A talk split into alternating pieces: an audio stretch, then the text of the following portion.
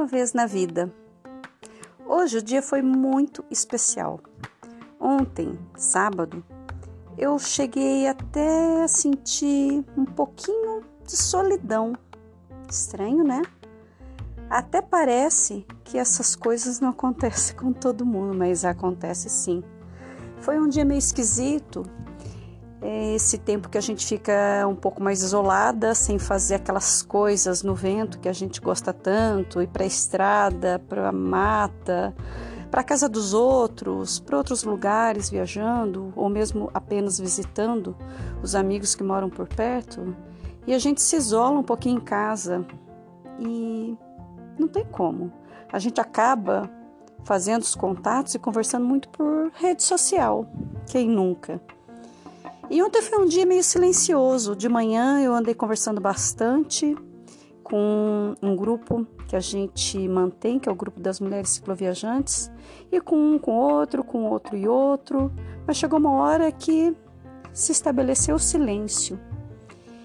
E eu confesso que em muitos momentos esse silêncio parece uma sombra escura que me cobre. E eu fico naquele pontinho minúsculo no meio de uma imensidão, me sentindo um pouco só. E foi muito esquisito. Aí chegou uma hora que eu inventei de fazer mais um episódio de podcast. E dessa vez eu não fiz como nas outras vezes. Alguns episódios eu ligo o botãozinho de gravar e começo a falar na hora que me vem na mente. Vocês podem reparar bem que não tem muito essa coisa de estúdio, de edição, tem algumas falhas, às vezes a voz aparece um pouco abafada, às vezes aparece um barulho de coisa chacoalhando, que muitas vezes eu estou dentro do carro ou estou fora, e aí aparecem uns barulhos meio intrusos, mas que fazem parte da vida real. Eu já gravei direto, eu já escrevi textão e quis depois compartilhar por voz, por meio do podcast, e também já li um texto já escrito há alguns meses atrás, que foi o episódio anterior. E hoje, da hora que eu acordei às sete horas, foi muito gostoso, porque eu recebi respostas de várias pessoas que ouviram os três minutinhos do podcast de ontem, do episódio de ontem, me respondendo os seus sentimentos gerados pela minha provocação. Ontem, nessa de eu perguntar ser feliz ou ter razão, eu acho que eu consegui meu objetivo de remexer as entranhas. É uma frase tão clichê, mas que provoca muitas indagações. Eu recebi várias mensagens e algumas mais longas, recebi textão, recebi devagações de pessoas que queriam escrever há mais de 15 dias e que não tinham escrito sobre os sentimentos que vêm a partir de uma caminhada. Recebi internacional de um amigo meu que está nos Estados Unidos e também está precisando conversar.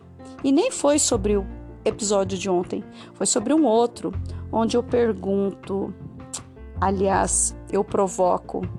Nada muda se você não mudar o olhar. E por aí, hoje eu pego o dia para falar de várias coisas que eu senti das pessoas que me responderam. E olhe só, exceto esse meu amigo que está nos Estados Unidos e que eu conheço pessoalmente, a gente se encontrava por causa das reuniões, dos cachorros nas ruas e na pracinha, todos os outros que me responderam, eu encontrei apenas uma vez só na vida. E é sobre isso que eu quero falar.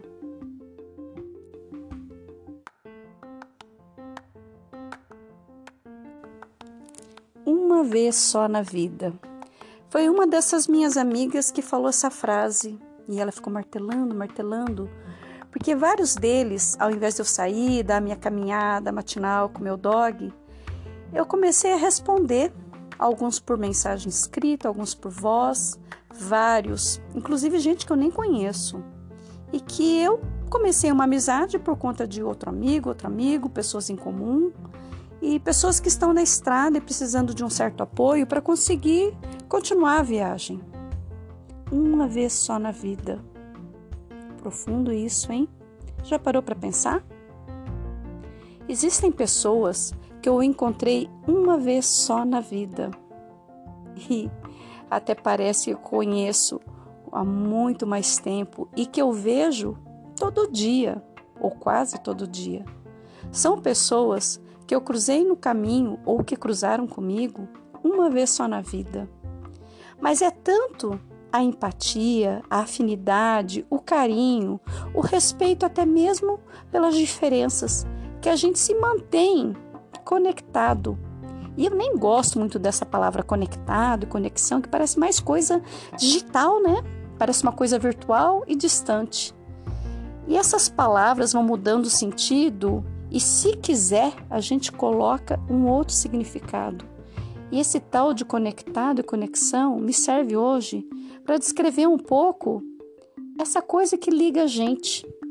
Eu vi uma vez um vídeo do Padre Fábio de Mello e ele justamente questiona essa palavra de conexão e ele usa uma outra que agora eu acho que eu não vou me lembrar.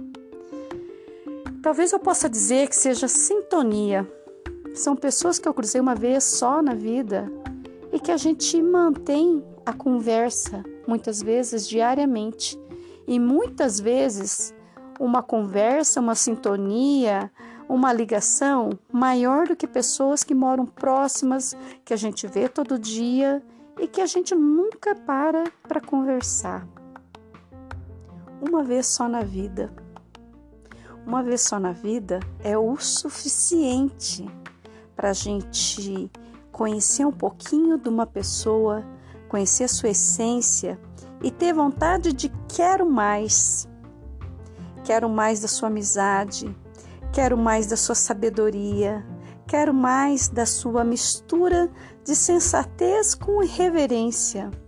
Quero mais desse seu atrevimento que se mistura na medida certa com um juízo perfeito para não ir tão longe, mas também não ficar parado.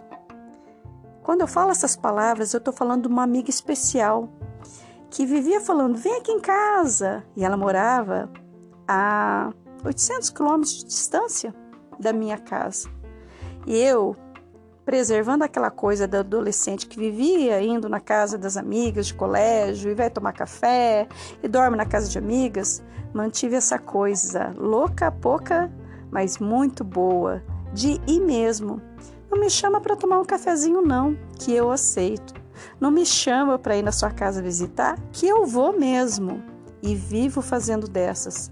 Essa minha amiga Jane Fui lá eu de busão em 2019, em agosto, justamente no dia da formatura do meu filho, formatura de faculdade. Eu toda de vestidinho e bota, na época do frio, saquei uma mochila uma bicicleta no malabike e logo depois da cerimônia de formatura da colação de grau, meu filho me deixou na rodoviária. E eu toda de vestidinho carregando uma mala bike no ombro, cheguei aterrissando na rodoviária de Florianópolis. E ali eu estava de calça comprida por baixo, uma meia, faz de conta, meio calça, meio meia. E eu já ranquei aquele vestido e pus uma roupa que dava para pedalar. Ranquei a bota, pus um tênis, montei a bicicleta, para partir ali da rodoviária para chegar na casa dessa minha amiga Jane. Ali ainda na rodoviária, outra amiga veio se encontrar comigo para ir pedalando até São José, a minha amiga Silvia, que não foi uma única vez na vida, mas foram duas. E ela foi seguindo comigo até São José, e dali eu fui até São Pedro de Alcântara. Estou contando essa da Jane, mas tem outras. Muriel de Paranaguá, que também fazia esse convite: vem aqui em casa, e eu fui. A Jane eu fiquei dois dias só, a Muriel fiquei três semanas. E são amizades que parece que eu conheço há tempos. E a gente vem preservando naquela conversa que, se não for todo dia, é quase todo dia. E por aí vai outras histórias. Tem também a Lucinha da Chapada dos Veadeiros que me mandou uma mensagem linda hoje que me fez ai, parar e suspirar, porque ela escreveu em cima de um vídeo e de uma mensagem de texto, umas três linhas falando que viu aquilo e lembrou de mim, sobre alma viajeira. Nossa, foi suficiente para mexer muito comigo. Ai, aí eu suspiro. Tem o outro também do Gatsburger, lá de Maceió.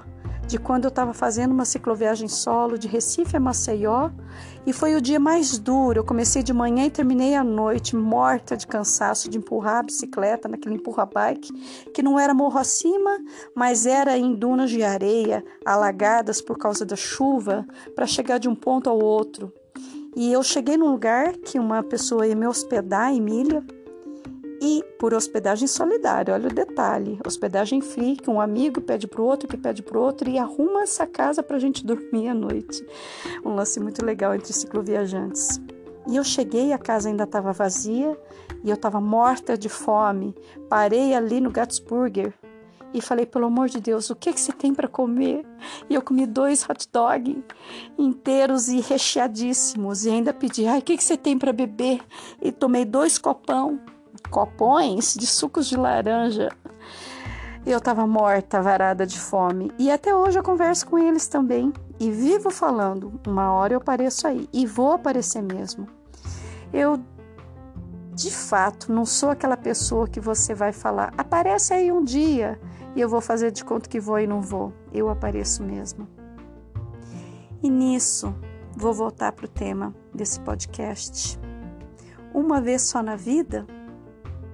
Talvez, uma vez só na vida, de encontro real e pessoal, é o suficiente para a gente criar amizades que de longe a gente se faz presente e que já é um presente porque tropeçou no nosso caminho e a gente no deles uma vez só na vida. E o coração e a alma que se sente em sintonia com essas pessoas faz com que elas sejam para sempre. Uma vez só na vida, balela. Uma vez só na vida é para gente que não presta atenção no presente que são as pessoas que cruzam o caminho da gente. Uma vez só na vida não existe não quando você quer manter a pessoa junto nesse caminho que a gente segue para frente. Bom dia, boa vida, bom caminho e que venham muitos que não são uma vez só na vida.